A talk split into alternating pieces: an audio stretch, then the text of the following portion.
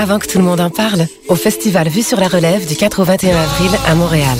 44 spectacles dans toutes les disciplines des arts de la scène, un vent de fraîcheur printanière. Venez découvrir les tendances artistiques de l'heure au Rialto, Divan Orange, Casa del Popolo, Sala Rossa, Lion d'Or, Cabaret du Myland, Club Soda et Omé.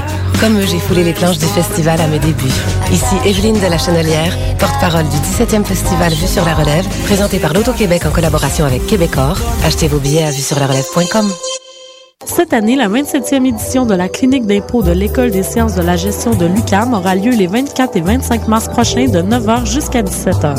Ce projet à caractère social a été conçu pour aider les personnes à faible revenu à effectuer leur déclaration de revenus 2011 et ce, gratuitement. La clinique est sans rendez-vous. Premier arrivé, premier servi. L'événement aura lieu au pavillon JA de Sèvres, au 320 rue Sainte-Catherine-S, angle Sanguinet, métro Berry-UQAM. Pour plus d'informations, visitez le www.impoesg2012.webs.com. La 30e édition du Festival international du film sur l'art, le FIFA, présente en association avec Astral du 15 au 25 mars prochain 232 œuvres cinématographiques provenant de 27 pays. 10 salles montréalaises se regroupent pour vous offrir une incursion au cœur de la création artistique internationale. Nous vous invitons à la plus grande manifestation culturelle du genre au monde pour y découvrir des films portant sur des disciplines aussi variées que la musique, l'art contemporain, la danse, l'architecture, le cinéma et la littérature. Pour de plus amples informations, consultez le www.artfifa.com. Vous l'attendiez avec impatience? Et oui, le Poudza Fest est de retour pour une deuxième année les 18, 19 et 20 mai prochains, toujours au centre-ville de Montréal. La programmation de cette deuxième édition est des plus impressionnantes avec maintenant 6 salles et 173 groupes, dont Lagwagon, Poison Idea, Less Than Jake, Hot Water Music, The Lawrence Arms, Bouncing Souls, Voodoo Glow Skulls et plus encore. Pour connaître la programmation complète, achetez votre passe de trois jours ou vos billets, visitez lepudzafest.com.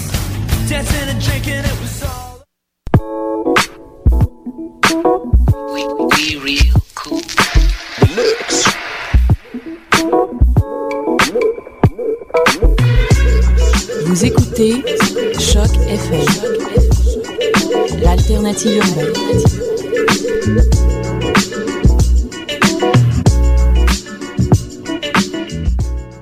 Attache ta avec la broche, c'est l'heure de décider.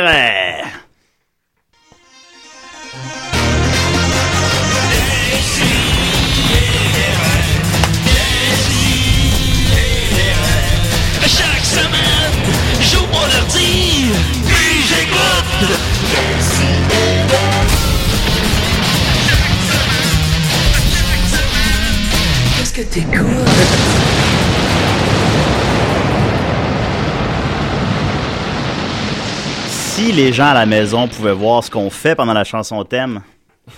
C'était le début le plus énergique que j'ai vu. Ouais? T'as t'as aimé ça? Oui. Je me suis levé, j'ai dansé. Pour... Comment tu décrirais mes danses, Maxime? Très sexuel. d'abord.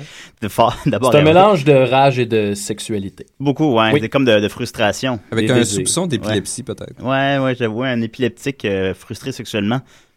Ben, c'est toi, c'est- toi, ça. Ben oui, je pense, Ouais, à, je pense côté de ma, ma sexualité. Euh, vous avez entendu la chaude voix de Maxime Gervais, Maxos la gerboïde. Comment tu vas? Ça va bien, pis toi, Ouais. Julien, Ça comment vient- tu vas? Ça vient de où, ça, Maxos le gerboïde? Euh, ça, c'est parce que quand j'ai commencé à faire des chansons, moi, je tripais bien gros sur Primus. Puis j'aimais Ah bien leur, j'aimais leur univers euh, Mexique, robot, fromage, là. Puis, c'est euh, très bien décrit, ça. Fait que ça, voilà. OK. Ah, ça. vient de là? Ouais, ouais, vraiment, vraiment. ah ben, je l'apprends aujourd'hui. Je ne l'ai pas, Voilà. je l'ai pas demandé avant. Euh, vous avez entendu la non moins chaude voix de Nicolas Fournier-Larocque. Comment va-t-il? Il va très bien. Il va bien, euh, puis euh, je n'étais pas là. Fait c'est ça, écoutez, on, va, on continue en force. Alors, euh, j'ai quelques nouvelles brèves. Euh, Ah! Oui, oui, euh, effectivement. Euh, D'abord, je... un thème pour tes nouvelles brèves? C'est des nouvelles brèves. Chaque semaine, des nouvelles brèves. Bref, Pit. Bref, vite. fait que, ouais, euh, j'avais, j'avais, on parlait de box-office un peu, mais brièvement, hein, parce que je sais que ça intéresse tout le monde. on se souviendra que, euh, ici même, sur ces ondes, sur cette chaise sur laquelle je suis assis, euh, j'avais prédit que John Carter, From Mars, John Carter, le film de Disney, serait euh, le plus gros flop de l'année. Oui. Et euh, il était pas encore sorti à ce moment-là. Il est sorti, ça fait deux fins de semaine, fait qu'on peut savoir euh, combien d'argent il va faire au total, et c'est euh, le plus gros flop de tous les temps. Je pense Bravo, que c'est- Julien. Eh oui! il, il pensait avoir des pertes de 200 millions. Et effectivement. Disney a annoncé à ses actionnaires officiellement la semaine passée qu'ils vont perdre 200 millions de dollars Hey, avec 200 John. millions. 200 c'est- millions de tu sais, dollars. C'est beaucoup d'argent. C'est quand même des- pas mal d'argent, oui. Tu sais, des fois, on en parle de ces, tous ces trucs-là, puis on, lance un chiffre sans trop s'imaginer. Mais Oui. tu sais, quand tu y penses, là, puis surtout, en se- surtout avec les manifs pour Ouais, les, ben, c'est la- ça, la quand on des pense à un budget, là. Ouais, ouais. John Carter. John Carter sac, aurait hein. pu régler les problèmes de- du Québec en entier. Ouais, c'est ça, ouais. Ben, écoute, proportionnellement, euh, Monsieur Lazare a coûté 2,7 millions. Fait qu'il y, a- il y a quelque chose comme euh, à peu près 80 Monsieur Lazare là-dedans. Ouais, il devrait envoyer John Carter ouais. dans le plan Nord, genre. euh. Oui. John Carter. Effectivement, le film a coûté euh, 250 millions de dollars. Puis encore là, certains pensent peut-être même plus, mais bon. Puis écoutez, euh, les films de 100 là, ça coûte à peu près 100 millions de dollars à mettre en marché aussi avec les publicités et tout ça. Donc on parle de 350 millions de dollars déjà dans le rouge. Puis les, euh, les cinémas ramassent la moitié de l'argent qu'un film fait au box-office. Donc si un film fait 200 millions, ben, le studio ramasse 100 millions et les, les cinémas 100 millions. Puis là, ben, le film s'enligne pour faire à peu près 300 millions de dollars mondialement, donc divisé par 250 millions, il nous a coûté 350, faites les calculs. Fait que c'est un immense flop. Aïe, aïe, aïe. Le plus gros flop de tous les temps, dépassant l'ancien plus gros flop de tous les temps qui était Mars Need Moms, sorti l'an passé. sorti l'an Fait la damnation de Mars Ouais. continue. D'ailleurs, sorti étrangement la même fin de semaine aussi. Fait que vraiment, il y a personne. Oh qui- mon Dieu. La même fin de semaine, par le même studio, se passant sur la même planète. Alors, euh, Le il- même studio? c'était- c'est Disney les deux, dans les deux cas. Ah ouais, Mars Ouais. Need Mom, c'était Disney. Il y a peut-être un message que la planète Mars essaie de nous envoyer là-dedans. Ouais. Je sais pas. Ah, il y Peut-être c'est avait comme, ça, il y avait des ondes pour ne pas voir les films. Laissez-moi tranquille. non, chez moi. En plus, c'est pas supposé être un, un si mauvais film. Ça serait à tout le moins insipide un peu ou inutile, mais pas, euh, pas un navet comme euh, Hmm. plutôt Nash, supposons. Fait que. Ouais. Mais bon, alors, euh, disons. Alors, euh, Disney, tenez-en tenez -en vous à Pixar et au Pirates des Caraïbes.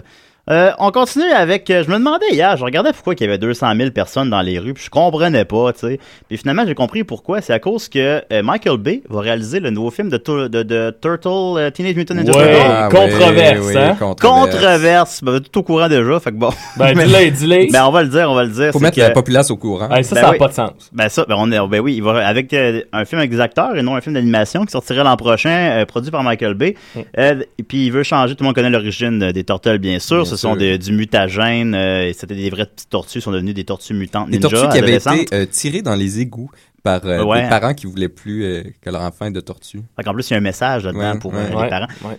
Ben Michael Bay, lui, il veut que les tortues viennent d'une autre planète. C'est une aberration.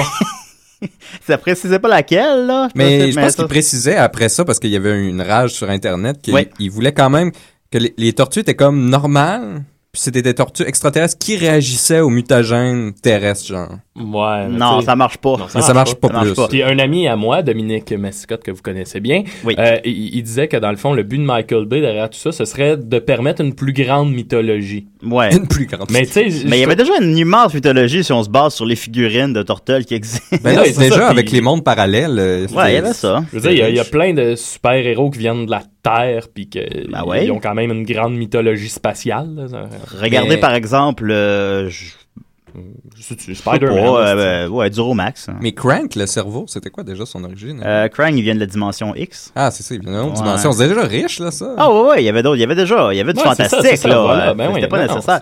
Fait qu'effectivement, euh, la, la toile s'est enflammée euh, suite à cette nouvelle. Et Mais certains- Michael Bay- Certains surnomment cette histoire-là le Turtle Gate. Ah, ben, ben, je comprends. Puis là, il y a, des, il y a différentes, euh, différentes positions. Il y a le, le, le méconnu Roby Rist qui faisait la voix de Michelangelo dans la vieille série télé, qui a écrit sur son Twitter, qui est probablement suivi par beaucoup de monde. Euh, que le- ça- voilà encore une autre franchise que- de notre jeunesse que Hollywood va sodomiser. Oh. Hey, sodomiser de la bouche de Michelangelo. sodomiser. Alors on peut présumer donc qu'il est contre LD. Par contre, celui qui faisait la voix de Leonardo, lui, il dit que Il y a une C'est division que c'est correct. En effet, Monsieur Brian Toshi, euh, qui faisait Leonardo dans, euh, dans les années 90, il dit Ah, si Michael Bay veut prendre euh, une, une approche différente sur les Turtles, eh bien, Mazel Tov, qu'il l'a dit. Alors, on, on apprend qu'il est juif aussi en même temps. Et euh, celle qui jouait April O'Neil aussi dans les vieux films des années 90 et qui aurait, semble-t-il, joué dans d'autres films de Michael Bay. Euh, et de son côté aussi, il dit que euh, s'il veut se l'approprier. Et Michael Bay nous dit, euh, nous dit chill. chill tout le monde, calmez-vous. Ouais. Hey man, eat some pizza! Fait qu'une histoire à suivre, le Turtle Gate, euh, et voilà. Et je n'ai pas de nouvelles sur le chien de, de, The Artist. Maxime, t'avais une euh, chronique pour nous cette semaine, je crois. oui, c'est vrai. Ouais, ah ouais, bah écoute, je vais te mettre ton thème d'abord. Ben ah oui. C'est la chronique à Mad Sauce.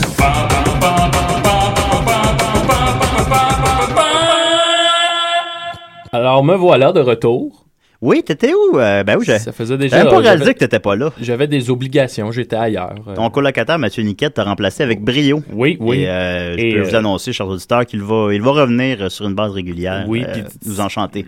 On se souvient que la dernière, euh, lors de mon dernier passage, euh, j'ai un peu fait un fou de moi-même. C'était Si euh, devenu une vidéo virale sur YouTube. Il y a plus de une vidéo 200 virale. clics. Oui. Non, ben ouais, c'est ça. Mais c'est ouais. Non, on est rendu à près de 300 clics, je crois. Ah bon, gars. Euh, pour ceux qui qui, qui l'ont pas vu, c'est que je m'en venais faire une petite chronique à propos d'un livre que j'aime bien. Et euh, Nicolas a aperçu dans ce livre euh, une petite liasse de préservatifs. Ah, Et là, Nicolas se demandait si je l'utilisais comme si. Et là, moi, ça, ça m'a fait rire et j'ai pas été capable de, de terminer ma chronique parce que je riais trop. 4 minutes. J'ai juste ri, c'est ça, abondamment. Puis ça, ça se retrouve sur les internets, sur YouTube. Je tiens à rappeler aussi aux gens qui auraient peut-être uniquement écouté ce- cet extrait-là qu'à la fin de l'émission, tu fais ta chronique. Oui, et, euh, on n'aurait pas dû. on- Ouais, qui était ça, la chronique qui était juste qu'il y avait une citation dans le livre des fourmis que tu avais trouvé drôle, puis tu Oui. nous l'as partagé. Oui. ouais, c'est ça. Et après ça, t'as pris deux semaines de vacances. J'ai pris deux semaines pour m'en remettre. Et c'était nécessaire. Ouais, et là, ouais. je me suis dit, il faut absolument, euh, faut absolument, comment je pourrais dire, passer à autre chose. Ouais, oui. enterrer euh, un peu ce, ce- ce- ce- ce souvenir-là. Et je me suis dit, si les condons m'ont fait rire, eh bien, je vais m'attarder, m'attaquer aux condons. Et aujourd'hui, croyez-le Ah. ou non, je vous fais l'histoire du condom, l'histoire du préservatif. Oh. Est-ce que ça vous tente d'essayer des raies? Non, je sais pas. T'as pas autre chose? Hey, plus fort que ça, est-ce que ça vous tente? Ah! OK. T'as pas dû faire ça, ça va être. Désolé les auditeurs, excusez-moi. Alors, alors voilà euh, l'histoire du condom. Écoutez, quand j'ai commencé à faire mes recherches sur le condom, je pensais vraiment trouver quelques informations, puis tu sais, bon, devoir euh, broder autour de ça. Puis finalement, il y a vraiment beaucoup, beaucoup d'informations, mais il y, en a, il y en avait même trop pour la chronique que je devais faire. Mais je vais y aller quand même avec les trucs que j'ai jugés intéressants. Nicolas, Voire tu trouves, pas que ça ressemble trop à un sauce 5, C'est exactement ce que je me disais, en fait. C'est ça que tu fais ça. Nicolas est très territorial depuis le début de Décideret par Ah ouais? rapport aux gens qui arrivent avec des chroniques qui ressemblent à des sauces 5. Mais là, on parle plus d'histoires anecdotiques, j'imagine. Ah ouais, ouais, c'est ça. Ah ouais, ouais, ouais, tu vas voir Je ça. Laisser passer. Ben oui, Probablement ben oui. aussi, il va réussir à nous divertir, lui. Fait qu'il y a cette cette différence-là, notamment. Alors, une affaire qui m'a bien, bien gros étonné. Vous connaissez la, la grotte de Lascaux en France, dans le sud-ouest de la France? Il y a des grottes où on a retrouvé euh, des, des, des, des, des- des fresques euh, qui, qui sont âgées de- entre 18 000 ans et 17 000 ans. Ah. Et là-dedans, on a retrouvé, entre autres, une, une, une illustration. C'est un homme qui fait l'amour à une femme Oh, oh, oh, oh, et son pénis semble protégé. Ah. Ce qui nous amènerait à vraiment la base du préservatif. Il y a 18 000 ans, 17 000 ans, évidemment, à cette époque-là, là, on spécule, mais on peut pas vraiment établir Ouais. en- de quelle matière était fait le, le dit préservatif. Je en vrai, tout je cas, serais très, je serais très intrigué par le dessin, en tout cas. ouais, est-ce que c'était... Ah, on peut, on peut le retrouver facilement. Ah ben, googlez ça, les En amis. fait, c'est comme un bonhomme allumette avec un pénis noir. Là. Ça ressemble plus à ça qu'autre chose. bon. là. Donc, d'où je dis on spécule, mais bon, on peut pas dire euh, de, de, tu sais, est-ce que le préservatif était un simple tissu, est-ce que c'était du cuir, est-ce que c'était euh, des intestins, bon, ok.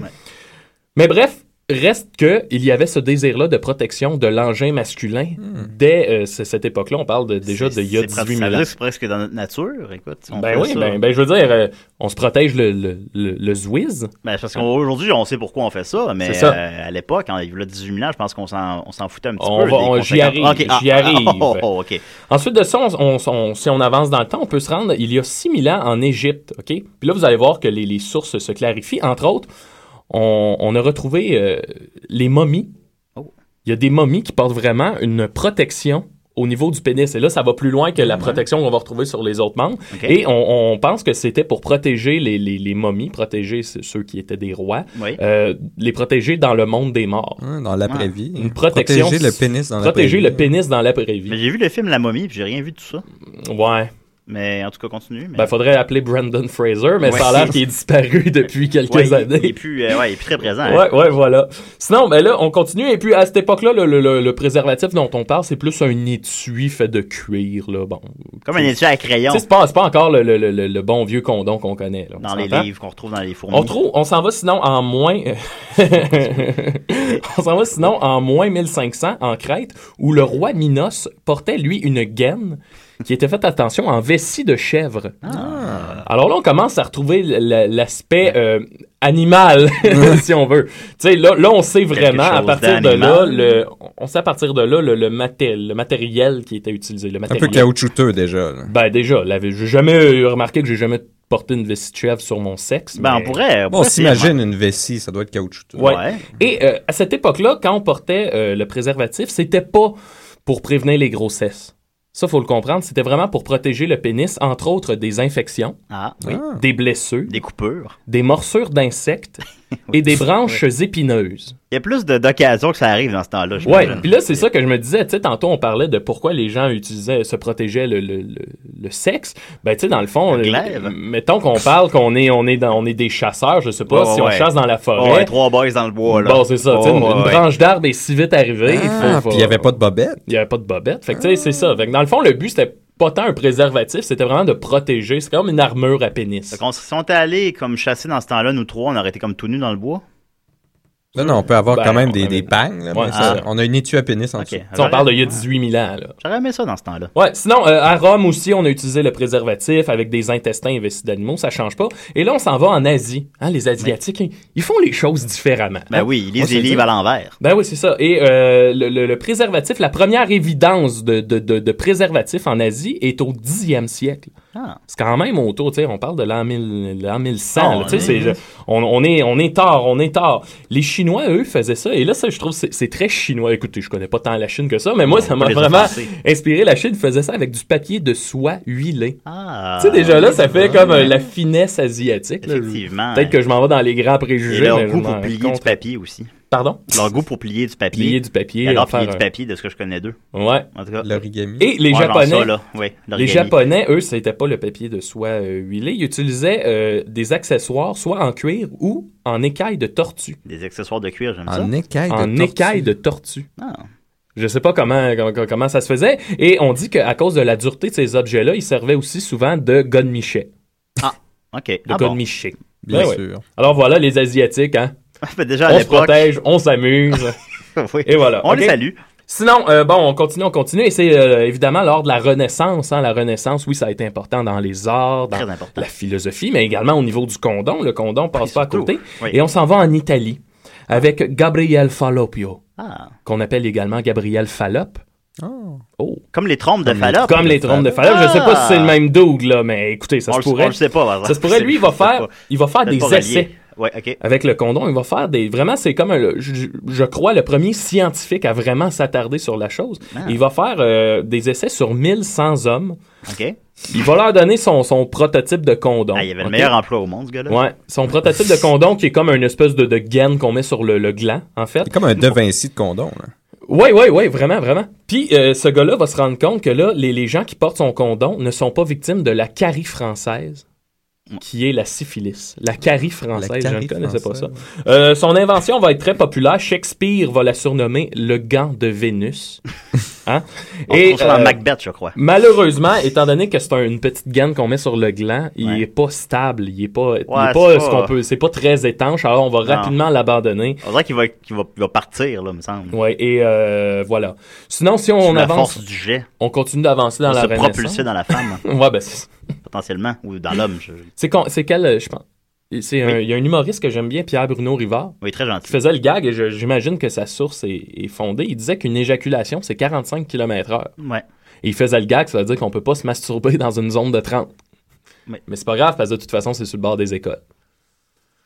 Oh! Hey, non, elle était bonne, elle était bonne. Ah ouais, c'est une bonne blague. C'était Oh, ouais, dans- une soirée euh, GHB qui Oh, appelle. là. fait que c'était de l'humour gore. Bon, Oui, on s'en souvient de cette soirée-là. Oui, oui. On reparlera un autre tantôt. Sinon, il faut savoir que Louis XIV, le roi Soleil, utilisait le condom, bien Ah. qu'il y avait à l'époque une loi en France, on n'avait pas le droit de se protéger le pénis. Ou du moins pas d'un préservatif. Mon Dieu. OK? Si je vous dis Casanova, c'est un nom qui vous rappelle quelque chose? Ouais, euh, lui, il utilisait abondamment le préservatif hein, quand on parle de Casanova. Plusieurs. Écoutez, honnêtement, là, je connais pas tant le personnage de Casanova, là. Mais je connais le nom, un peu comme tout le monde. là. Ouais, ouais, ouais. Demandez-moi Je connais la qui. chanson de Martin Deschamps aussi sur le sujet. avec, euh, Je pense que c'est une bonne source ouais, d'information. avec euh, Julien Ouais. Poulain dans le vidéoclip. Alors lui, Casanova, Casanova. son, Casanova, grand plaisir dans la vie, c'était de donner des surnoms aux préservatifs. Il l'appelait entre autres la redingote anglaise, la calotte d'assurance. Et il faisait des, des reproches à- aux préservatifs et il disait, attention, je dois m'enfermer dans un bout de peau morte pour prouver que je suis bel et bien vivant. Oh. Oh, et c'est lui qui aurait amené le mot capote. Il l'appelait Mon la Dieu. capote anglaise. Ah oui. Alors bravo Casanova. On lui doit beaucoup. Oui, oui, oui. Et là, il faut comprendre un truc. À cette époque-là, le condom n'est pas encore euh, le, le protecteur de grossesse. OK? C'est encore, pour Encore? C'est pour éviter les maladies, mais tu sais, C'est-à-dire qu'on n'a pas fait le lien entre euh, faire l'amour et les bébés dans ce temps-là. Non, mais ça, ça Oui, devrait mais- pas être hermétique, euh, toutes ces peaux-là. ben c'est ça, c'est parce Ouais. que les ah ça ça je l'ai peut-être pas encore mentionné mais le, le condom était comme réutilisable hein. C'était pas tu sais une peau une vessie, c'était pas euh, Ah, ben, regarde, moi, je suis shape, moi, ça m'arrange, ça. OK, alors avec la à longue, pis surtout qu'en le lavant, il y a des bouts de peau qui partaient. Fait que là ton ton condom en vessie, fallait fallait que tu le patches avec soit de la colle, des bouts de peau, là, tu sais, c'était vraiment là, c'était tout croche. Ouais. Fait comme maintenant, tu sais, ça, ça protégeait vraiment pas des grossesses, là, bon. Mais euh, on, va, on va mettre au point un prototype où on va enduire le, le, le condom, la peau Oui, ou pas les gens à la maison, mais Maxime faisait le geste, Oui, en, oui. faisait le geste en même temps d'enduire. D'enduire, cette partie de colon. Oui. On l'enduisait d'une solution chimique qui, là, arrêtait les grossesses. Et Ah. les amis, c'était là le premier spermicide, le premier condom spermicide. Enfin, je me demandais c'était quoi l'origine du quelle année, ça? spermicide? Euh, là, on est à la Renaissance. on est, 1971. euh, un peu, non, je crois, on est au 18e siècle. Ah. Si je me- ou au Encore assez 17e. récent. Ouais, quand même, quand même, ça a pris du temps, ça a pris du temps. Euh, sinon, on s'en va, et là, une des très, très grandes innovations, en- ça, ça m'a étonné, ça m'a étonné, mais en même temps, je le comprends. En 1843 et 1844, que- les compagnies Goodyear et Hancock, qui font Oui. des pneus, hein? Hancock. Hancock, le- comme le film. Ouais, comme le film, ouais. Oui, C'était avec- pas ça. Je l'ai pas vu, ça m'intéresse pas. J'ai pas aimé ça, ce film-là. Ben, eux autres vont mettre au point ce qu'on appelle la vulcanisation du caoutchouc, comme dans Star Trek. OK, la vulcanisation du caoutchouc qui consiste à rendre le caoutchouc élastique et résistant. Alors, c'est le premier condom de caoutchouc qu'on voit apparaître. Mais là, attention, Ah. il n'était pas lubrifié. Oh. C'est- ce Oh, n'était que du caoutchouc. Ah bon. OK? Euh, 1880, on assiste au premier condom de latex, qui ne deviendra euh, malheureusement populaire qu'en 1930. Ah. Ça marche? Avant, c'était plus marginal. Alors, d'ici là, c'est le condom de caoutchouc qui va faire office de, de vraiment de- du préservatif. Et là, ce qui est intéressant, c'est que le condom de caoutchouc, Oui. créé par Goodyear et Hancock, va avoir un, v- un- un grand adversaire qui aurait très bien pu le remplacer. Ouais. OK? Et il s'agit du fish blader, Ah. qui est en fait, tu sais, les poissons, quand ils veulent remonter à la surface, ils ont comme une poche d'air dans eux autres qui gonfle, puis ils remontent à la surface. Ouais. L'espadon, ça, entre autres, je sais pas si tous les poissons l'ont, sûrement. Dur à dire. Alors, c'était cette poche d'air-là qu'on prenait chez des, des assez gros poissons, puis on se mettait ça sur le pénis, puis ça servait de condom, et ça a été très, très, très populaire, dans le fond, au cours du 19e siècle, Ah puis ouais. même un peu... euh, ouais, au cours du 19e siècle. Sinon, on arrive à la Deuxième Guerre mondiale, où on dit que toutes les trousses militaires contenaient des condoms. Ah oui. Ouais, entre autres, surtout parce que ouais. les, les soldats, euh, ça donnait à des plaisirs, euh, Ben oui. soit avec les prostituées ou entre hommes. Et euh, aussi Ben, faut bien s'amuser. quand les, les Américains sont débarqués en Afrique, hein, le- le- dans le désert, dans le fond, ben, ils mettaient des condoms sur le bout de leur fusil pour pas que les fusils se remplissent Ouais, de sable. Et ce qui était bien du condom, Ouais. c'est que t'avais pas besoin de l'enlever pour tirer. Fait que, tu sais, Ah. si l'ennemi arrivait, tu faisais juste tirer, pas, pas le besoin d'enlever le condom au bout. On voit pas Fait ça dans ça, les documentaires, ça, les condoms, c'est les fusils. Ouais. Non, Non, on voit pas ça dans le soldat Ryan. Ils ont Non, tous par des exemple. capotes. Ben leurs non, ça arrête. On Ouais, voit pas ça sinon, euh, les marins s'en sont aussi beaucoup servis pour mettre leurs aliments, Ah ben les marins. leurs cigarettes Oui. dans le condom et, et- Oui. évidemment pour euh, Ben, en- aller au port d'Amsterdam. Ouais, pour se mettre le marin dans le marin, Pour ça. comme on dit. Mais Nicolas aimerait ça savoir l'origine des condoms extra small qu'il me disait. Euh, ben, il a fallu attendre, je sais pas en quelle année t'es né, Nicolas. Avant ça, il n'y avait pas de demande. Fallait- Il y a pas de- Et ce qui est intéressant, tant qu'à être dans ce sujet-là, euh, tu sais, les marins qui mettaient leurs aliments, leurs cigarettes dans leurs condoms, ben, l'idée a été autres. reprise euh, très, très populaire, euh, d'une manière très populaire, par les dealers de drogue. Qui ont, qui, ont, qui ont regardé ça puis ont fait ah si je mettais mon héroïne ma cocaïne ou Ouais. mon cannabis dans un condom pour me l'insérer dans l'anus Oui. et voilà le condom est devenu un peu cet objet là Ou même le manger. Ouais, ou le Ouais, manger. l'avaler, ou puis là, ça rouvre dans ton estomac, puis là, tu meurs. Et voilà. Et en 1957, arrive le premier condom lubrifié. Enfin! Alors là, plus besoin d'exciter la bonne madame. On enfile le gant. Ouais. Et on se fait une petite saucette. et voilà. Merci, Maxime. C'est la fin de ma chronique sur l'histoire des condoms. Ah, ben, je suis content, ça a comme pas trop dégénéré Ça quand a bien même. été. Non, ça a bien été, puis je pense, j'ai appris un peu. Est-ce que ça voudrait dire que n'importe quel sujet peut être amené d'une manière scientifique Je crois que sans oui. qu'on dérape? Je crois, je crois Je que dirais oui. que c'était avec tact, sans être scientifique, mais c'était avec tact. Non, c'était Ouais. ben oui, c'est ça, c'est ça. Parce que c'est scientifique, c'est un saut 5, puis ça, ça c'est le Ça, territoire là. On touche Non, pas à ça. on va pas là. Ben ouais, effectivement, on dirait que tous les sujets sont, peuvent être Tous les abordés. sujets peuvent être abordés. Oui, Tous sans exception. On dirait qu'on est tous d'accord. On Ouais, est- c'est bon, on est- parfait. On est bien d'accord là-dessus. C'est pas un terminique, hein? Non, c'est pas été... non, ce n'est pas un, c'est qu'on s'entend. Euh, on va continuer avec euh, une chanson du, de Avec Podcast. J'ai pas le nom sous, la, sous les yeux, mais c'est la première pièce de l'album. L'album Astronomie qui est sorti cette semaine. Euh, Je vous conseille à tous, bien sûr. Aussi, est en édition limitée de 300 vinyles. Puis on aime tellement ça qu'on va jouer juste avec Podcast aujourd'hui. Ah! Soit deux tonnes avec Podcast. À tout de suite. Bonjour, ici le roi d'Agobert. Je m'en vais écouter des si et des... Oh non, j'ai mis mes culottes à l'envers.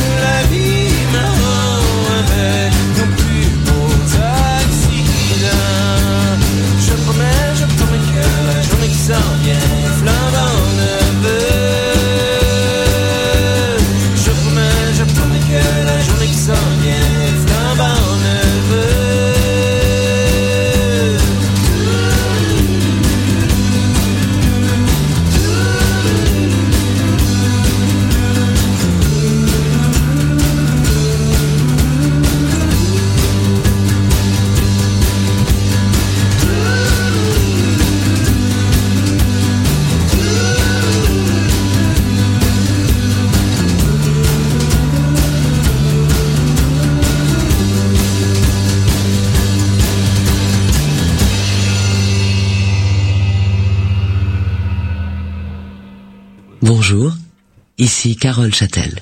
Et chaque semaine, j'écoute Décideret. ben là, voilà! C'était quoi ça? C'était ben, c'était Carole Châtel qui nous écoute. Ah bon? Carole. Châtel qui interprète euh, Doris Diamant dans Robin Stella. Oui. Bon, on se souviendra, la blonde à Julien Poulain, qui joue dans le clip Casanova. Casanova qui a inventé le mot capote. Oui. C'est ça. Je suis là quand c'est pas Nicolas qui parle. on a- Justement, on va continuer avec Nicolas. Ben, ce que tu viens de décrire, c'est c'est presque de la synchronicité. Hein? Oh non. Oh! Savoir absolu, ultime, complet et éternel en 5 minutes.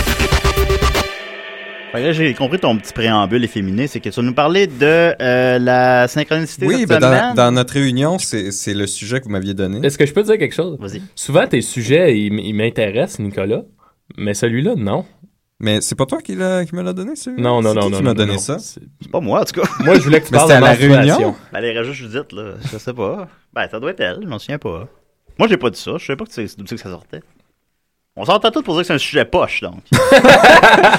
Ben moi, je, je prends les sujets que vous me donnez, donc Oh, ça, fait partie de la, la règle de source 5. Non, ben, vas-y, Nicolas. Toujours est-il que Ouais. j'avais l'impression que synchronicité était synonyme de synchronisme. Non, c'est un synonyme de chronique plate. C'était une vulgaire erreur de ma part parce que euh, synchronicité n'égale pas synchronisme justement. Parce que le synchronisme en fait, ça désigne le caractère de, de ce qui se passe en même temps à la même vitesse. Euh, c'est ce que je pensais que- de quoi il s'agissait. C'est un peu comme si à chaque fois que tu parles, j'ai envie de bailler, par exemple. Oui, c'est ça. Euh, donc, le, le, le synchronisme, ben, c'est utile dans toutes sortes de domaines techniques, comme euh, pour la fréquence de, ro- de rotation, les réseaux électriques, électroniques, audiovisuels, euh, pour euh, en informatique aussi pour le transfert d'informations, euh, même en histoire aussi, euh, Maxos, toi Oui. qui t'intéresses à l'histoire, Oui. pour euh, la simultanéité d'événements à différents endroits du monde, Ouais. sans qu'il y ait nécessairement de, de loin, on parle de synchronisme. Ça, c'est utile pour les serruriers, par exemple. Le, le synchronisme? Ouais. Non, pas vraiment. Non, ok. Vas-y. Euh, la Oui. synchronicité, par contre, c'est beaucoup moins pratique au sens technique du terme et euh, en fait pas du tout pratique. Et c'est beaucoup moins scientifique en fait dans tous les sens du terme. C'est plus culinaire. Euh, non, même pas. Non, ok. Donc l'origine en fait c'est le psychiatre suisse Carl Gustav Jung qui élabore le concept de synchronicité. C'est lui qui était euh, ami ami avec Freud à l'époque qui ont fondé la- la- la psychologie analytique. Ben, je vous conseille fortement sur le sujet le film euh, Endangerous Method Effectivement. de euh, Cronenberg que j'ai écouté dernièrement, puis c'est à propos de ça. Ouais, c'est à propos dans- de l'amitié entre Jung et Freud. Oui, euh, c'est très bon. Les bon. deux étaient assez troublés. là. C'était c'était toute une paire. Euh, donc ça, en fait, la synchronicité, c'est lui qui a, qui a inventé le mot, comme l'inconscient collectif. Euh, ça, ça veut désigner l'occurrence simultanée d'au moins deux événements qui ne présentent pas un lien de causalité, mais dont l'association prend un sens pour la personne qui les perçoit. Donc ça, ça, s'articule avec ces choses comme euh, la notion d'archétype et la notion euh, d'inconscient collectif qu'il a euh, développé dans sa folie. Donc, les exemples, il y a un exemple pour, très imagé qui est toujours utilisé partout pour, désigner la synchronicité, c'est qu'il traitait une patiente qui était très éduquée, très raffinée même, mais qui était vraiment enfermée dans une espèce de, de, de, de rationalisme cartésien extrêmement rigide duquel rien ne pouvait sortir. Elle vivait dans une espèce de monde géométrique où, où tout est calculable et mesurable. Elle aimait ça se faire taper les fesses aussi. Possible, mais... euh, Parce que j'ai tou- vu dans le film, en tout cas. Toujours est-il Oui. qu'elle n'arrivait pas à progresser dans sa thérapie, puis ils étaient, ils étaient à une impasse. Et une journée, euh, elle lui racontait un rêve qu'elle faisait, euh, qu'il y avait un, un, un immense... euh, elle se faisait donner un immense scarabée en or. Et puis... Comme Aladdin. Ouais, c'est vrai. Aladdin est basé là-dessus, je crois, d'ailleurs. Il se faisait taper les fesses par le tapis. par Apu. oui, c'est vrai. Je rappelle la scène-là. Au même moment, euh, alors que euh, Young faisait dos à la fenêtre qui était ouverte... Moi, a- j'ai Young, moi. C'est Young, Ah ouais? je pense. Ah, Ok, continue. Quoique j'ai pas vu le film. Ah. Euh, euh, Il y a un scarabée qui est venu, un petit scarabée, qui, qui a volé par la fenêtre au- exactement au même moment et qui est venu se, se poser. Puis euh, Young a pu l'attraper. Il a dit Est-ce que c'est ce scarabée dont vous voulez parler? Alors là, ça, l'a fait exploser le cerveau euh, de Ouais. la dame, qui a vraiment. ça a changé sa vie. Et puis ça, ça, ça, c'est un moment de synchronicité. C'est-à-dire qu'il n'y a aucun lien causal entre le fait qu'elle raconte un rêve de scarabée et le fait qu'un scarabée arrive exactement au même moment. Certains Et diraient que c'est un drôle de hasard et rien de plus. Exactement. Et pourtant, ça a une immense signification pour la personne qui le vit, euh, Mhm. de son point de vue Ah, subjectif. ah. On sait pas qu'est-ce qu'elle a mangé pour avoir rêvé ça, par exemple. D'ailleurs, puis en plus, le scarabée, bon, ben, ça serait un signe pour les Égyptiens, ça signifiait le renouveau, le changement. Ah. Donc, il y a, ah, les momies un- portaient le condom, d'ailleurs. il y a un autre niveau, oui, et puis là, on rejoint tout ça. C'est Tout est relié. Ben, c'est- Tout est c'est ce qu'il- synchronicité. C'est ce qu'il voudrait dire Ah. avec ça. Il y, a, il y a un- il y a un sentiment de tout est relié à l'inconscient collectif. qui Mais est c'est comme- dans l'œil de la personne qui le regarde. Oui, mais c'est comme si lui, pour euh, euh, Young, c'est que ça nous met en contact avec une espèce de, de flux atemporel du monde. Un qui- flux atemporel. Qui, qui, dans, dans mon cas, un flux n'attend pas l'autre.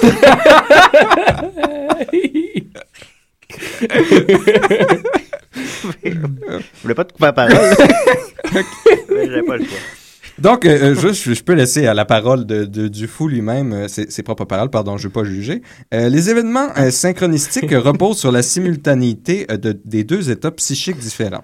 J'emploie donc ici le concept général de la synchronicité dans le sens particulier de coïncidence temporelle de deux ou plusieurs événements sans lien causal entre eux et possédant un sens identique ou analogue. Le terme s'oppose à synchronisme, bon, qui désigne blablabla. La synchronicité signifie donc d'abord la simultanéité d'un certain état psychique avec un ou plusieurs événements parallèles signifiant par rapport à l'état subjectif du moment et éventuellement vice-versa. Mais ça, une gueule, ça me rappelle beaucoup. Tu sais, sur. euh, exemple, t'es avec quelqu'un, puis là, il, dit Ah, je crois beaucoup en Dieu, je crois beaucoup en Dieu. Puis là, tu demandes Ben, prouve-moi que Dieu existe. Puis il dit Ben, euh, il va commencer à mouiller. Puis là, il commence à mouiller, tu sais. Puis là, lui, il est là. T'as Ah! des, t'as des discussions comme ça? Non, non, mais j'ai vu ça, Ouais. c'est dans le documentaire Religulous. Euh, Ah oui, oui, je l'ai vu aussi. Oui, oui. ouais, voilà. À un moment donné, il y a un monsieur qui, qui dit ça, puis là, il, il- il avait vraiment commencé à mouiller, puis là, il était Ah, c'est Dieu, c'est Dieu. Puis là, tu fais Ah, Ouais, Ouais, un Dieu gars, ne contrôle dit, pas la tu pluie, crois à euh, la c'est vie la après condensation. ouais. Notamment, ouais. Il va voir un gars croyant, puis il dit Tu crois à la vie après la mort, pourquoi tu te tues pas tout de suite? Puis le gars, il est pas capable de répondre. Ah. Ouais, mais j'aimais Ah. pas, j'aimais pas son, son ton. Ouais, t'es un euh, peu, je- je euh, suis C'est baveux, Je hein? suis C'est athée, mais il, il allait, tu sais, il allait écœurer des gens. Je veux dire, si eux, ils croient, tant mieux. là. Ben, c'est- sûr qu'on sait vivre et laisser vivre, là, pour que. tu sais, Oui, puis il était, il pas était baveux de sa manière. bonhomme, Je trouvais qu'il ben, faisait pas un bon porte-parole, un bon porte-parole des athées au lieu d'aller discuter. Il allait là avec euh, son air un peu. euh, Je pensais à ça. Il y a Pétant. quel- il y a quelqu'un qui est venu faire du porte-à-porte là, pour euh, Jésus, je sais pas quoi, chez nous euh, cette semaine. Puis je me disais, pourquoi il y a personne qui fait de porte-à-porte pour euh, l'athéisme? Ben, c'est moi qui m'ai dit ça. Tu t'es dit ça? Oui, je, je Mais Là, il y a une synchronicité là-dedans. Là. je voulais partir ça. Je voulais faire un, un Ben, porte-à-porte, euh, mais pas nécessairement sur l'athéisme. Je voulais juste faire du porte-à-porte sur vous posez-vous, vous posez-vous assez de questions. Ouais. Pas euh, voilà une réponse. Mon idée meilleure. C'était plutôt. euh, ben, c'est parce que je voulais pas mettre un terme là-dessus. Peu importe. Donc, on en revient. Euh, euh, J'entends par synchronicité les coïncidences qui ne sont pas rares, d'états de faits subjectifs et objectifs qui ne peuvent être expliqués de façon causale, tout au moins à l'aide de nos moyens actuels. Donc, en gros, ce qu'il fait, c'est qu'il affirme qu'il y a un principe non causal qui relie des événements et il y a une signification semblable par le fait qu'ils se produisent simultanément plutôt que l'un à la suite de l'autre. Euh, il a affirmé qu'il y a un synchronisme entre l'esprit et le monde phénoménal de la perception. Euh, D'ailleurs, Freud, euh, euh, Zong, Young, pardon, Young avait des grosses tendances paranormales. Ça il était intéressé par l'astrologie, la divination, Ouais. tout ça. Et Freud n'aimait pas trop ça. Parce que Freud, lui, euh, tout se résumait au sexuel. Oui. Et puis, il, il était comme, il voulait faire une figure de, de- un peu de paternaliste. Ouais. Puis, il y avait encore un lien sexuel là-dedans.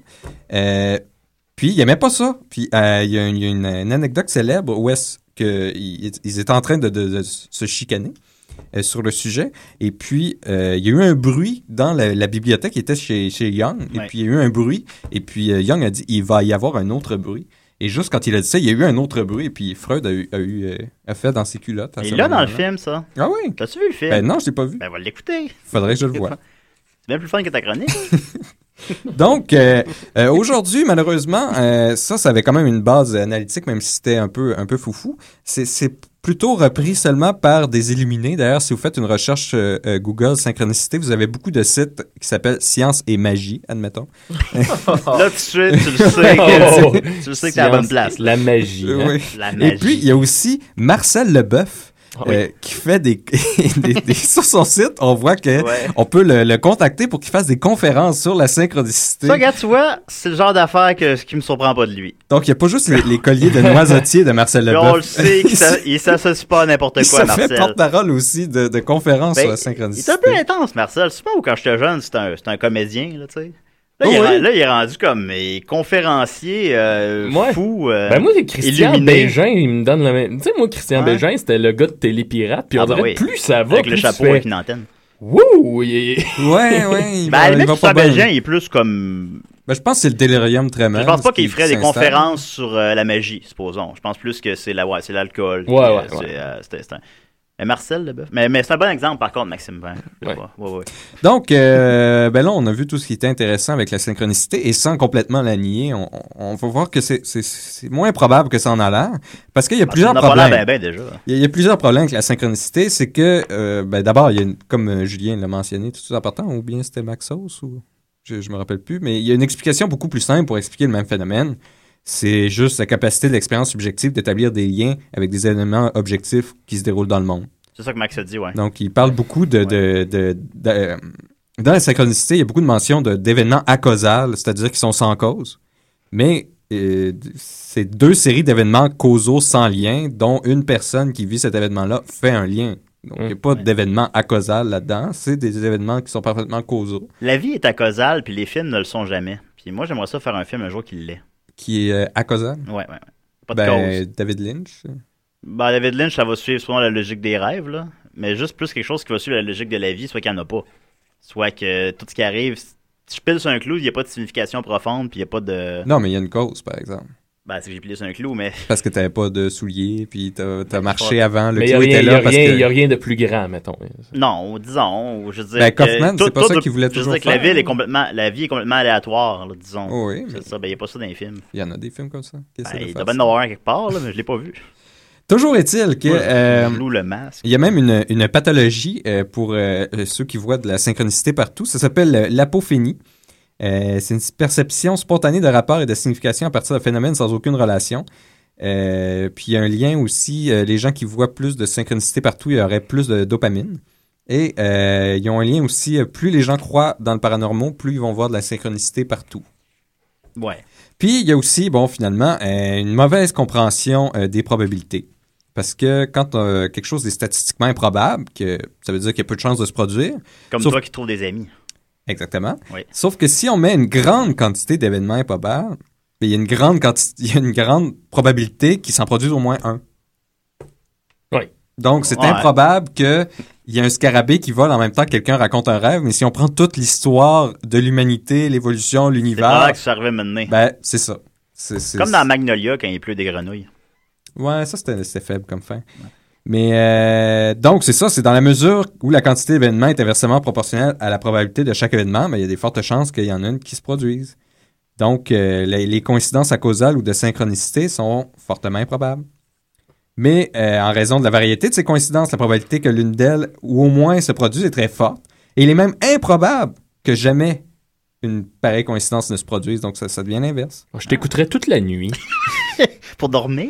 Puis, faut, faut pas oublier qu'on comptabilise les, les, les occurrences bizarres. On pense à quelqu'un et puis par hasard, elle, elle descend du métro exactement au même moment. Ouais. Mais on compte pas toutes les fois où on pense à quelqu'un et elle n'apparaît pas devant nous. Ouais. Donc, euh, C'est bientôt fini, là. oui. Euh, je voulais laisser le, le- le dernier mot à, à, Ouais. à Young. Encore? Parce que oui, euh, sur euh, l'excellent site euh, du dictionnaire sceptique euh, du Québec, euh, il y avait des petites anecdotes sur la fin de sa vie. Euh, Peut-être que c'était dans le film aussi, mais là, je l'ai pas vu. Le scarabée qui est rentré dans le que- nez.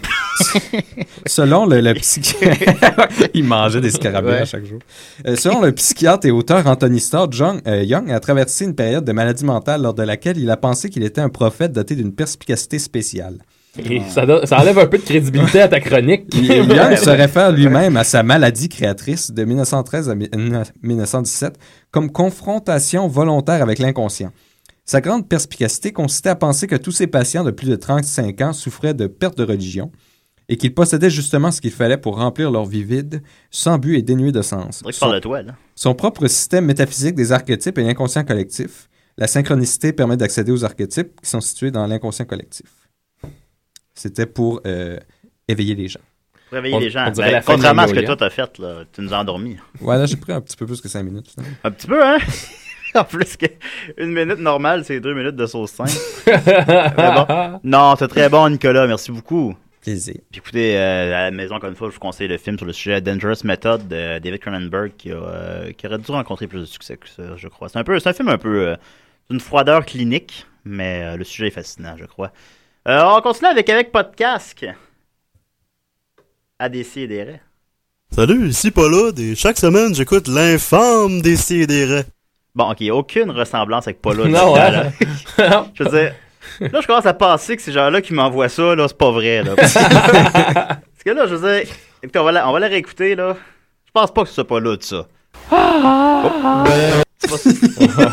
non, c'est effectivement pas Paulud. Je pense que j'ai pas mis la bonne affaire. Ça, c'est la créature de la bite. Ah, ok, ça, ça là ici, voilà. Salut, ici Paulud et chaque semaine j'écoute l'infâme des Sidérés. Aucune ressemblance avec Paula là-dedans, je Ça pense. ressemble plus à Pierre Bruno. En tout cas, je, je vais t- je vais trouver le fond de cette histoire-là. Ben, avec pas de casque, hein.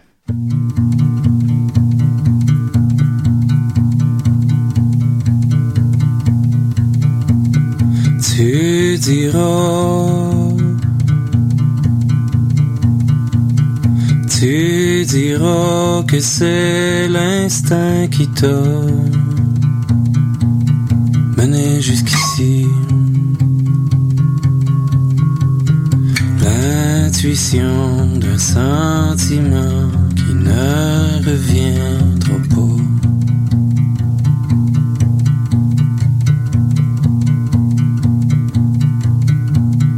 Tu diras, tu diras que tout est sans piocher du même bord, d'un même élan poussé par une force étrange.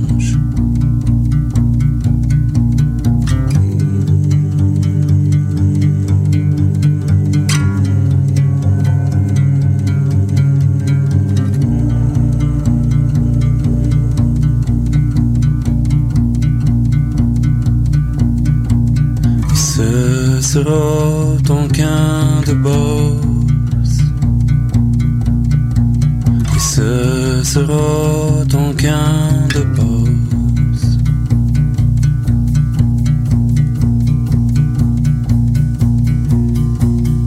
Tu diras, tu diras que c'est l'instinct qui t'a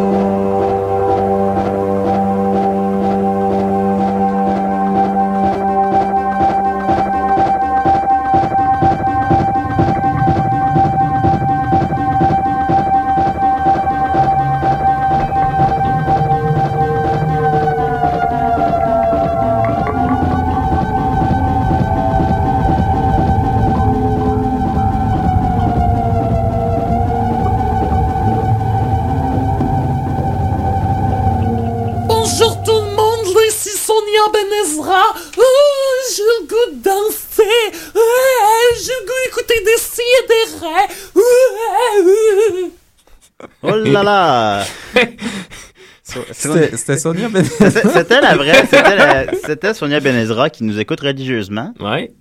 Euh, voilà. Qu- qu- Quoi ajouter? Euh, on la remercie. Hey, Julien. Ouais. Est-ce que tu veux annoncer la grande nouvelle pour la prochaine émission? Pourquoi pas? Pendant une seconde, je me souviens plus c'était quoi. J'ai vraiment vu le, le vide dans tes Euh, yeux. Oui, la grande nouvelle, bien sûr, mon très cher Maxime. Écoute, euh, la semaine prochaine, on va recevoir une invitée de Marc, euh, la, la- l'artiste euh, chansonnière, joueur de... Lisa Leblanc. Lisa Leblanc vient nous visiter, celle qui chante euh, Ma vie c'est de la marde, euh, qui connaît un... Qui, elle a sorti le vidéoclip cette semaine, puis euh, qui connaît un franc succès viral, semble-t-il, puis déjà des, des dizaines de milliers de clics. Euh, elle est allée à Belle et Bomme, tout ça. Elle sort son album, je me trompe pas, mardi prochain, tu me corrigeras, Maxime. C'est le 28. C'est C'est ben, les albums... Ah ouais, les albums sont Ah, l'album sort le 27, le lancement Ouais. est le 28, voilà. C'est où le lancement? C'est au Lion d'Or à 19h. Reçu Et des c'est- places? C'est gratos, fait que C'est gratos, t'arrives t'arrives tôt. Ben, voilà, tôt, là. la- l'album le, l'album le 27, le lancement le 28 au Lion d'Or, puis on la reçoit la semaine prochaine, on a très hâte. Euh, Super cool, puis euh, merci Lisa. En plus, ce sera ma fête, hein, le 30 mars. En plus. Le même jour que Céline Dion, je le répète jamais assez. Oh. Non, Ouais. non, c'est vrai. Synchronicité. C'est vrai. Ben voilà! Synchronicité. Voilà, l'autre a inventé les capotes. Alors, on continue avec. euh, J'ai fait ça déjà une fois l'an passé, puis euh, je m'étais dit que la source était peut-être euh, re- re-remplie. Euh, je suis allé voir des, des critiques de gens de Monsieur Tout le Monde sur, les, sur le site sinoche.com pour le nommer. C'est que supposons, bon, les films souvent ont, ont un certain consensus critique, c'est bon ou c'est pas bon. Mais Monsieur Tout le Monde, lui, il a pas la même opinion souvent que la critique, que la critique ou, ou à tout le moins a une opinion peut-être rigolote. Bien à euh, lui. Bien à lui, puis c'est ça, ben Monsieur Tout le Monde, c'est Germaine, 54 ans, hein, fait que c'est Mais ça. Monsieur Tout le Monde, c'est une personne ou c'est comme un ensemble de personnes? Ah, Monsieur Tout le Monde, c'est, euh, ça serait le nom que je donnerais à la. Si tu mettais tout le monde ensemble, puis ça faisait un.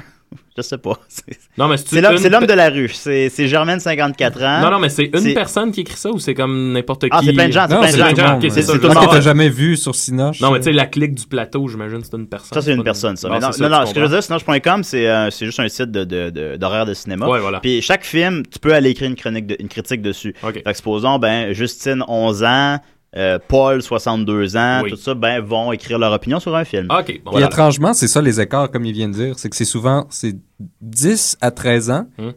n'y a rien. Après ça, ça monte à 50 à 60 ans. Ok. Voilà. Alors, euh, pour le film, d'abord pour le film Monsieur Lazare, qui a connu un grand succès, ben quand même, Monsieur Tout le monde l'a bien aimé aussi, en fait, parce que c'est assez euh, divertissant pour ceux qui l'ont vu. euh, je suis sans doute d'accord avec moi. Mais j'avais bien aimé le commentaire de Germaine65, 54 ans, du, du Saguenay-Lac-Saint-Jean, pardon, qui dit « Pour une fois, un film juste bien long à mon goût. Tout est bon et touchant dans ce film. Merci, Sinoche. » Alors, juste un film long à son goût. Long. Et elle c'est ça. remercie Sinoche parce Ouais, que c'est Ouais, c'est grâce à eux. Ouais, ben oui. Fait que j'ai vérifié, ça dure 94 minutes. Donc, cette logique-là, euh, Germaine devrait apprécier Rambo 2, La famille Adams 2, Resident Evil 2, Triple X 2, Moins cher la douzaine 2 et Easy Rider, qui durent tous aussi 94 minutes. Parfait. Qui serait, qui serait un, qui serait juste là, à son goût. Il y a beaucoup de deux dans ce que tu as nommé. Ouais, c'était un peu, ouais, Sauf Easy Rider 2 qui n'est pas ça, là. ça devrait venir. Hein, Ça devrait venir, on l'attend.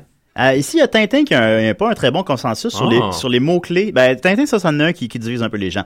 Euh, D'abord, euh, Sergei, euh, 38 ans, euh, dit- se dit déçu. Une étoile pour l'animation en 3D de très haute qualité. Après deux heures, même si c'est écrit 1h40 du film, je suis parti n'étant plus capable de supporter cet enchaînement interminable d'aventures prévisibles pour être spectaculaires, mais qui ont un manque incroyable de réalisme. Mots-clés, ennuyant, long, surchargé, Spielberg, bruyant, côté purement technique, très réussi. J'aurais Ben. dû aller voir le chat poté, bonhomme sourire. Je suis presque d'accord avec lui euh, par rapport à sa critique. euh. Ben, mon point étant que ça, ces mots-clés, donc, encore une fois, sont ennuyants, longs, surchargés, Spielberg, bruyant. Mais par contre, ici, après ça, il y a Patophile, une femme de 45 ans, qui, elle, elle a deux mots-clés différents. Sa, crit- sa critique, c'est deux mots, waouh et fantastique. Alors, il n'y a, pas un consensus sur les... euh, mais bon. Euh, ensuite de ça, il y a euh, En terrain connu, le de Stéphane Lafleur, qui est le chanteur, bien sûr, d'Avec Podcast qu'on jouait, euh, qui est un film assez, assez lent, assez euh, au sens un peu cryptique, peut-être. Et euh, Marie-Mé, 13 ans, de Montérégie, euh, écoute, euh, elle l'a pas beaucoup aimé, elle. Elle dit Go les films québécois. Je vais sûrement écrire comme. en- bon, elle fait référence à quelqu'un d'autre qu'on sait pas c'est qui. Mais je suis à 100% pour les films québécois, mais celui-là, non, vraiment pas. Regardez le film Le sens de l'humour, lui, il a l'air drôle. En terrain connu, c'est une histoire déprimante avec de bons acteurs, mais le film est ennuyeux, alors on ne voit pas le talent des acteurs. Ah. Hmm. Elle a pas aimé. Le sens de l'humour, c'était. Fait que Marie-Mé nous conseille plutôt Le sens de l'humour. Marie-Mé, 13 ans. C'était quoi déjà le sens de l'humour? C'était le film, le nouveau film de, de Louis-José Hood et Michel Côté, là. Ah, encore de policier? ou- Non, ben, c'est c'est avec la même équipe, un peu, c'est le même réalisateur, mais c'est pas le, c'est pas de policier dans celui-là. Ah, ok. Ah. Mais je l'ai vu, puis je ne saurais vous Avec le. Brière, ça se peut-tu? Avec Benoît Brière aussi. D'ailleurs, justement, aux, aux Aurores, euh, le film Ouais. s'était mérité le, le prix de pire accessoire pour euh, le découilleur, qui était une, on voit ça, Benoît Brière, comme pour menacer ses deux otages. Euh, maintenant, c'est leur couper les couilles avec un instrument qui sert juste à ça. Oh. En tout cas, pire accessoire cette année. Puis il y avait quand même euh, il y avait quand même de la compétition parce qu'il avait mis aussi en nomination euh, les cheveux noirs de Michel Barrette euh, dans comment ça s'appelle Euh, Le bonheur des autres. Parce qu'il pour pour qu'il ait l'air d'avoir 30 ans, ils ont comme teint les cheveux noirs. Puis ça a pas l'air. Non, ça, ça, ça marche jamais. non, ça marche pas ça. Sinon, euh, Mania cinq- une femme de 51 ans, a pas aimé non plus un terrain connu, a dit Trame sonore irritante au possible, histoire décousue, terne et drabe, acteurs sans dialogue qui nous demandent de comprendre leur mimique, bref, une avant-première qui donne l'impression d'avoir mordu dans un citron. Ouf. Dans un citron? Ouais. Ah ben. Euh, euh, oui, et sinon, euh, Gaston, 1968, euh, 43 ans d'Estrie, dit Très plate, il ne se passe rien, vraiment pas drôle, histoire de famille déprimante. Mais c'était pas supposé être drôle. hein? Euh, non. Ben, quoi que ça a quelques moments d'humour, en fait, maintenant que j'y repense? Non, ça a quelques moments d'humour, mais c'est pas, c'est pas une comédie en Ouais, soi. ouais. euh, non, mais bon. Sinon, euh, le, le peu vu euh, Nuit numéro 1, aussi, qui est en nomination juste pour meilleur film. Euh, la critique était quand même très bonne, mais pas celle de Francis, 1995, 16 ans. Lui, il a pas aimé ça, lui. Et il dit Masturbation intellectuelle. Je n'ai vraiment pas aimé, j'aurais cru voir du mauvais théâtre. Un petit trip artistique de la part de la réalisatrice. Une introduction qui traîne en longueur, mais qui fait plaisir au vieux monsieur dans la salle, par contre. Des discours plus ou moins intéressants. Voilà la recette pour faire un film ennuyant tel que le numéro 1. Disons Ouais. 10 dans la salle au départ, à la fin 4. Ouais, ça, ça, j'ai remarqué que hum, quand tu veux critiquer quelque chose puis avoir l'air intellectuel, tu dis masturbation intellectuelle. Mais je pense que c'est exactement à 15 ans que tu as qu'on qu'on acquiert ce, ce- cette attaque-là. Ouais. expression. Je me rappelle d'avoir dit. masturbation intellectuelle. Ça, je disais ça beaucoup à 15 ans aussi. Ça passe super bien parce que t'as l'air intello. Ouais, ouais, parce que c'est comme tu tu sais, saisis qu'est-ce qui est euh, c'est une- intello. c'est tu dis, ouais, ouais. C'est une formule, là. Euh, on voit clair dans ton jeu, Francis 95. Peux-tu dire qu'on acquiesçait ça? Ben, j'ai l'impression Voilà, que c'est 15 ans, il y vers a 16 15 ans qu'on se met à dire ça souvent. Masturbation intellectuelle. Ouais. Par contre, les gens ont préféré quand même Alvin et les Chipmunks, les naufragés. Ah, parfait, ça. Puis évidemment, bon, euh, on s'entend, c'est fait pour enfants, fait que je jugerai pas les, les enfants qui l'ont aimé. C'est de la, Mais- mar- de la masturbation d'enfant. Oui, Maxime, c'est de la Ben, on a masturbation. été sage aujourd'hui. C'est de la là, masturbation d'enfants, c'est très exact. Euh, ouais, alors, mais donc c'est ça, je, je ne jugerai pas les enfants qui l'ont aimé, mais euh, tu sais, les gens dans la vingtaine, trentaine, qui apprécient Alvin et les Chipmunks, absolument, c'est ceux-là qui croient, tu sais, en la synchronicité. Ouais. Alors, euh, voilà, ici, Angel, euh, 09 Ah, Angel, en plus. Angel, ouais, Angel, 26 ans, Montérégie. Bravo Chipmunks! Ma fille a adoré le film du début jusqu'à la fin. et Pour un troisième film, il était vraiment super. Alors, c'est un bon 3. Quelque sorte. C'est un bon troisième film. Euh, ensuite de ça, euh, il y a. Excusez-moi. Euh, Il y a Midnight, une femme de 33 ans, qui a dit Ouais, j'ai été un peu déçu, pas aussi bon que je pensais. J'ai aimé la passe où il dit Mon précieux. Je Les références au Seigneur des Anneaux. Ouais, j'imagine, c'est ça. Mais bon, en tout cas, elle a été, elle a été un peu déçue. Fait je sais pas à quoi elle s'attendait. Ben ouais. Elle Je suis allé voir Norbit. Un peu déçu. Mais tu sais, même en plus, Norbit, limite, c'est pas un 3, là. Tu sais, maintenant, ça. mais Norbit, on se comprend. Sinon, Cinéma Love, Cinéma Love, 28, 28 ans, je Appalaches, ma région. Et il dit Réveillez-moi à la fin. Le premier film était original, bien qu'incohérent, mais il se laissait regarder pour tout public. Le deuxième film était définitivement pour les enfants seulement, encore de très bas quotient. Ce dernier est malheureusement encore pire que le deuxième, même si Jason Lee est plus présent que dans le deuxième film. Il faut dire que dans le deuxième film, il était absent presque la totalité du film vu un accident. Ici, les gags tombent à plat. Les Chipmunks et leur blonde sur et leur blonde sur perdue sur une île dans un genre de Survivor pas divertissant, c'est navrant. À voir pour les 5-6 ans et moins, c'était pas le classique de notre enfance. Mais il a été voir ça quand même. Il a allé été voir, voir ça? tous les films. Allé voir voir- Ben ouais, ouais, c'est il ça. fait une critique. T'es allé voir les trois. Chipmunks, le troisième l'a déçu un peu. Eh ben, c'était, c'était alors, euh, c'était Monsieur Tout le Monde et ses opinions Ah, euh, bon. sur le cinéma. Ben oui, ben c'est assez, C'est rafraîchissant. C'est assez riche quand même. Évidemment, je fais une sélection, c'est sûr que. Ben oui. Mais euh, mais il y en a, il y en a beaucoup parce qu'ils gardent tout en banque. Fait que des- tout ce qui est sorti dans les cinq dernières années, des fois, il y a des petites perles. Alors, euh, Maxime, tu me disais que tu avais une soirée de jeudi Néo Country. T'as Oh. une minute pour m'en parler. T'as-tu le temps? Oui, ce sera le 5 avril prochain au Pop. Saint-Cyboire. C'est la dernière de l'année.